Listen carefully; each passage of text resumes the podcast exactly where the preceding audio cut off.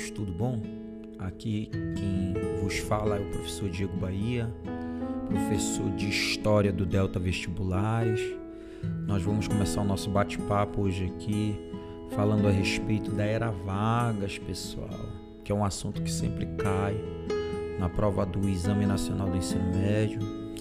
A Era Vargas que vai de 1930 a 1945 e vai ser dividido em três períodos, galera. Quais são esses três períodos? Período provisório, período constitucional e o Estado Novo, que está relacionado à questão da ditadura varguista. E agora nós vamos é, tentar explicar cada um desses períodos para os senhores. Então vamos começar. O período provisório, gente, que é o primeiro período da Era Vargas, ele vai de 1930 a 1934.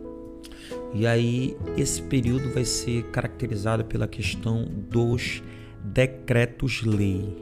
O que é na verdade esse decreto-lei?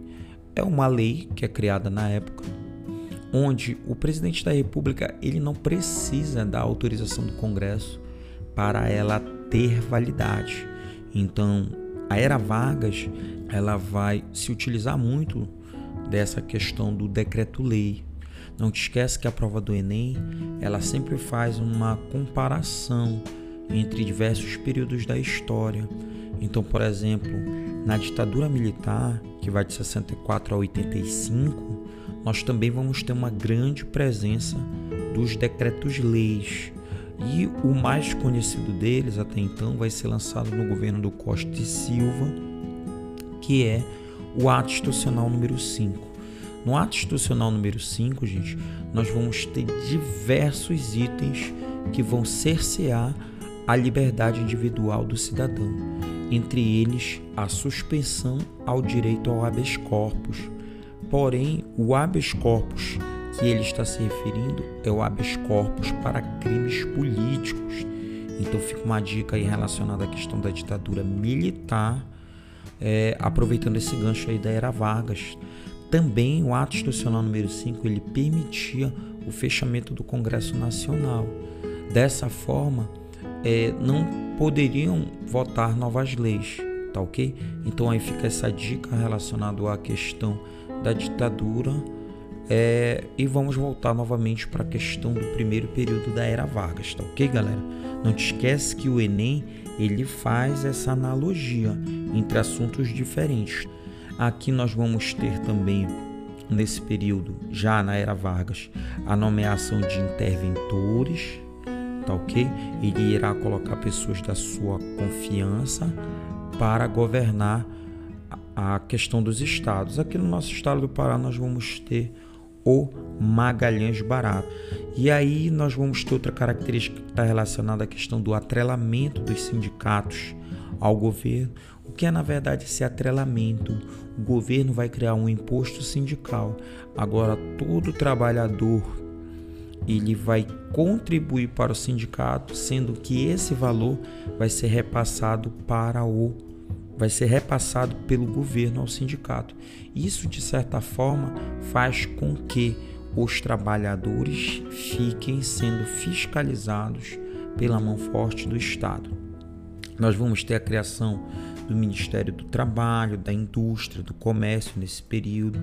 Nós vamos ter a criação das leis trabalhistas. Diego, é, Antes do Vargas existiam existiam é, leis trabalhistas? Existiam. Ele vai organizar, ele vai dar legalidade a essas leis trabalhistas. Aí tudo isso vai ficar sendo chamado de CLT, que é o conjunto de leis trabalhistas. E aí nós vamos ter a fixação de 8 horas diárias, nós vamos ter a criação do salário mínimo, nós vamos ter a aposentadoria, a cada um ano trabalhado, o trabalhador vai ter direito às férias. Então, são uma série de leis que existem até hoje e que foram criadas durante o período Vargas. Não te esquece que a prova do Enem ela cobra muito essa questão das consequências do que aconteceu no passado e que faz referência à questão do futuro. Nesse período também nós vamos ter a Revolução Constitucionalista de 32, organizada por São Paulo, aonde a classe urbana, insatisfeita com o autoritarismo varguista, vai pegar em armas e vai tentar bater de frente com o governo. Não te esquece que esse governo, até então, vai bater de frente com São Paulo e São Paulo vai organizar um movimento que vai ser conhecido pela sigla MMDC, que foi uma sigla retirada de estudantes mortos em manifestações cujos sobrenomes eram Martins, Miragaia, o Drauzio e Camargo. Para a galera que quer decorar, eu decorei da seguinte forma, né? Decorei os dois primeiros nomes diferentes, né? Miragaia e Martins, e o outro eu fiz referência ao médico Drauzio Varela e a outra eu coloquei o Zezé de Camargo, para a gente lembrar, né? Então ficou Martins Miragaia, Drauzio Camargo. Não te esquece que nós vamos ter aí vários é, encartes, entre eles nós vamos ter um soldado com uma corneta, onde vão aparecer as siglas MMDC, nós vamos ter às vezes um bandeirante com as siglas. Então, se aparecer um cartaz desse, você vai ter que você vai ter que relacionar a esse movimento relacionado à Revolução Constitucionalista de 32. O que, que vai acontecer? São Paulo vai acabar sendo derrotada até então, mas Getúlio Vargas vai conceder para eles aquilo que eles pedem, que no caso é uma nova Constituição. Então, os historiadores defendem a ideia de que São Paulo saiu, saiu é, derrotada militarmente, mas saiu vitoriosa politicamente. E aí nós vamos dar início ao segundo período, que é conhecido como período constitucional, que vai de 34 a 37. E aí nós vamos ter alguns pontos da Constituição que seriam interessantes você memorizar para sua prova. Entre eles o voto, que agora vai ser secreto, direto e obrigatório. Nós vamos ter até então a criação do voto feminino.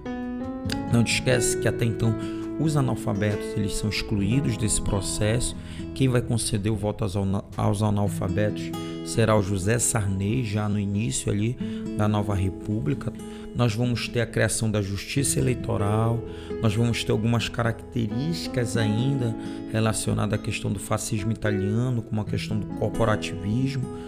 Nós vamos ter a afirmação e confirmação das leis trabalhistas e o mandato presidencial aí, gente, ele será de quatro anos, sendo que o acordo até então estabelecido com São Paulo, o Getúlio Vargas seria o, pre, o primeiro presidente eleito dessa nova Constituição e ele seria eleito de forma indireta. Então, o que, que nós vamos perceber?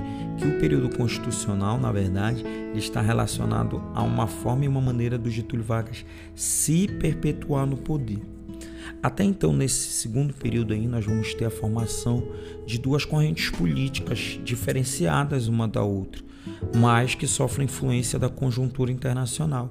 Entre elas, nós vamos ter a AIB, que é a Ação Integralista Brasileira, que tem característica de ser um grupo fascista e o seu principal líder até então é um cara conhecido como Plínio Salgado.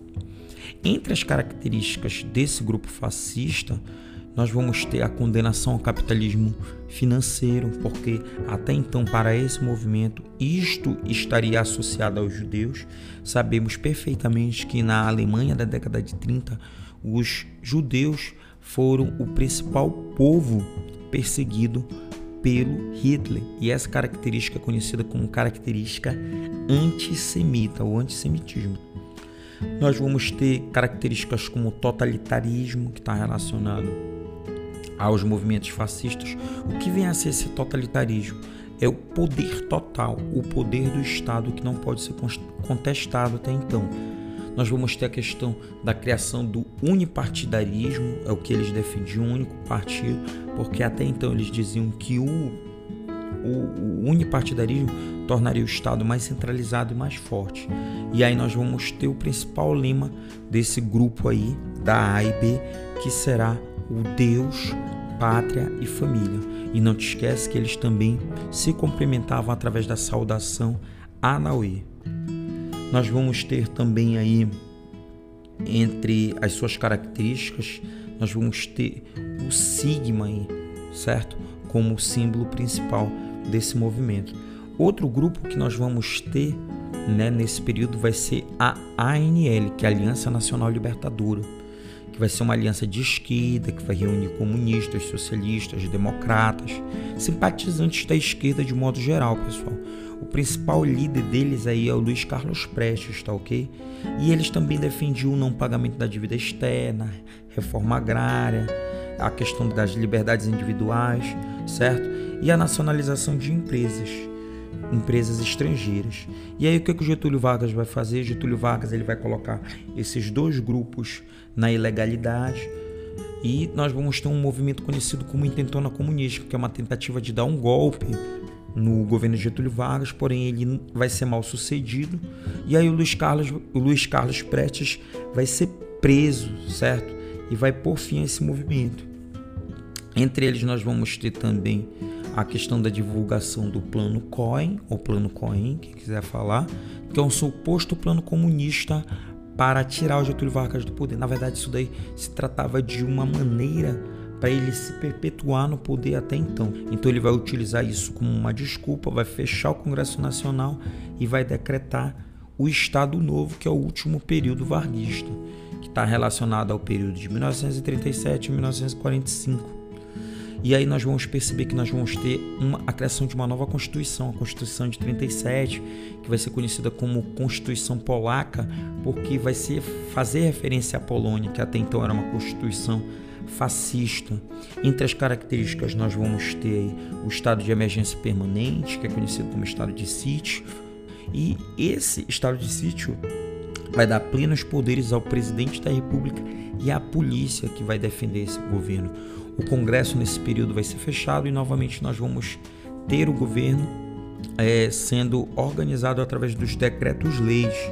As greves serão proibidas e a própria imprensa vai ser, vai ser censurada através do Departamento de Imprensa e Propaganda, o DIP, que vai fazer a prisão de qualquer opositor, ele vai fazer apoio às Forças Armadas e nós vamos ter a simpatia ao fascismo ao fascismo. E aí, com o passar do tempo, a AIB também foi fechada.